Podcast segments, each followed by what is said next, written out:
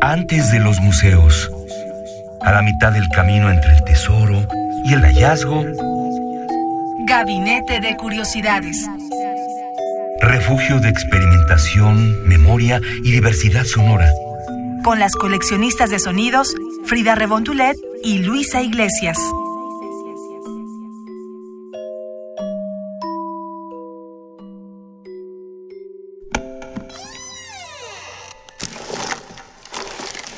Experimentación sonora.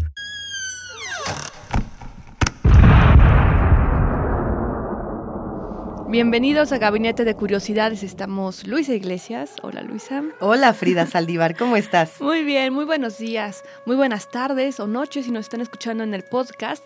De momento en vivo, vamos en buenas tardes. Vamos en buenas tardes y estamos arrancando, querida Frida, con, con, un audio que me ha llamado mucho la atención. Hemos hablado en ocasiones anteriores aquí en Gabinete de Curiosidades de las sirenas. Y cuando hablamos de las sirenas podemos hablar de Nereida, como Gusik, con estos uh -huh. audios submarinos donde las ballenas se comunicaban con este dispositivo inteligente. O podemos hablar de, de Odiseo, podemos regresar a los griegos, podemos podemos contar muchas historias, pero hay un punto tecnológico en el que la sirena cambió y dejó de ser esta criatura mítica para convertirse precisamente en el sonido de alarma, en el sonido de alerta, y muchas veces algunos lo interpretan como un sonido de violencia. Lo que me llama mucho la atención es cómo leemos a las sirenas, a estos sonidos eh, tecnológicos, después de ciertos eventos históricos. Hay un evento histórico en particular que creo que muchos recuerdan, no de manera vivencial, por supuesto, pero sí es un evento que cambió la historia y que cambió la manera en la que leemos la historia. Estoy hablando de la Revolución de Octubre, mejor conocida como la Revolución Bolchevique, que ocurrió del 6 al 8 de noviembre de 1917. Bueno, aquí podríamos decir que para Rusia y para, para una región importante del mundo llega el socialismo, hay una transformación socialista, algunos llamarían comunista de la realidad, y, se expresa a través de muchos sonidos. Algunos pensarían que las sirenas, los martillos, eh, el ruido de las máquinas representa perfectamente bien toda esta época y sobre todo pensando en, en esta clase trabajadora que está luchando por alzarse y por salir de un sistema que los tiene completamente oprimidos. ¿Qué pasa en ese momento? Más o menos por esos años, Arseny Abramov comienza a crear diferentes composiciones. Sabemos que los rusos, que que los europeos tenían esta tradición de experimentación sonora con paisajes, ¿no? Y con muchas sinfonías. Y de pronto Arseny Abramov eh, lo que hace es una sinfonía de sirenas, una sinfonía de sirenas industriales que solamente Frida se escenificó dos veces en la historia. La primera en 1922 en Bakú, que es la capital de Azerbaiyán, y la segunda en 1923 en Moscú. Ambas fueron el 7 de noviembre, cada una en su respectivo año para conmemorar precisamente esta revolución bolchevique, esta revolución de octubre. ¿Qué es lo que vamos a escuchar? ¿Te preguntas? Pues ahí te va. Sonidos de fábricas, sirenas, navíos, silbidos de trenes, rugen los motores de las aeronaves, hay pitidos de automóviles, hay campanadas, hay disparos de cañones, hay metralletas, es todo un evento, es insólito lo que vamos a escuchar, sonidos por supuesto de fábricas y del pueblo revolucionario, hay eh, un par de coros, y cuando digo un par es gigantescos coros, así que por ahí vamos a poder escuchar la internacional, la marsellesa, canciones revolucionarias que bueno, nos ayudarán a, a darle otro color a Gabinete de Curiosidad esta tarde. Muchas gracias, Luisa. Y como lo mencionas, no se vivió de forma presencial, pero de una u otra forma las sirenas posmodernas nos han invadido en, en, la vida de cada uno de nosotros, ¿no? De una u otra forma, casi no, casi no siempre es agradable. Y precisamente en esta cuestión, este, este compositor lo, bueno, afortunadamente se pudo grabar en una de estas dos, dos interpretaciones para que lo podamos seguir escuchando y preservar.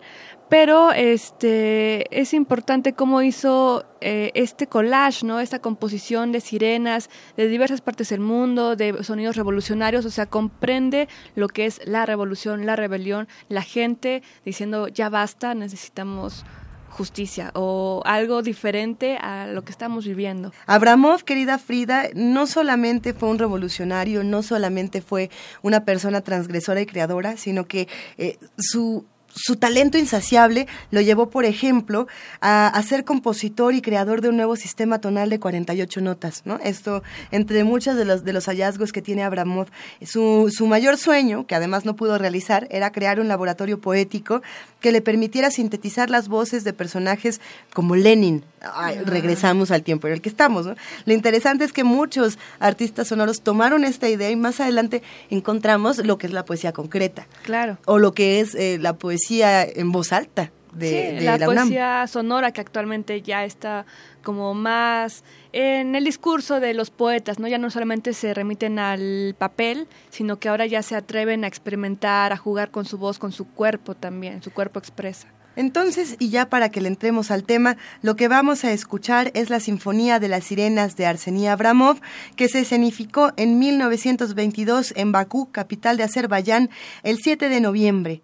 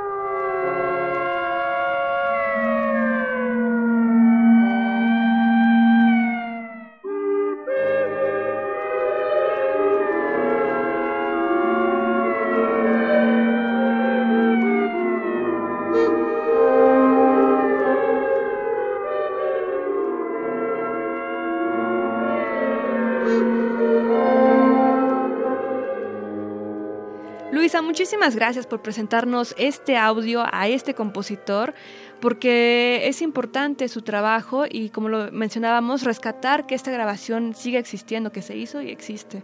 Pues con eso nos quedamos esta tarde, querida Frida Saldívar. Sigamos todos juntos coleccionando sonidos. Muchas gracias y los invitamos a que nos sigan en internet en la página www.radionam.unam.mx, donde podrán encontrar todos los podcasts de nosotros, el Gabinete de Curiosidades, así como la breve sinopsis que se hace de lo que va cada programa.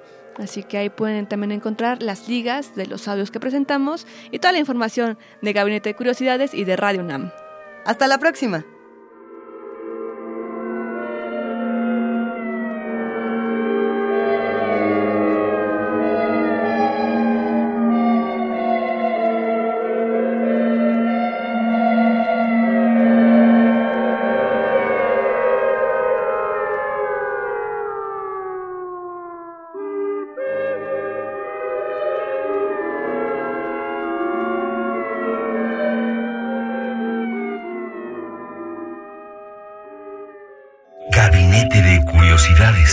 Refugio de experimentación, memoria y diversidad sonora. Dispara tu curiosidad en la próxima emisión.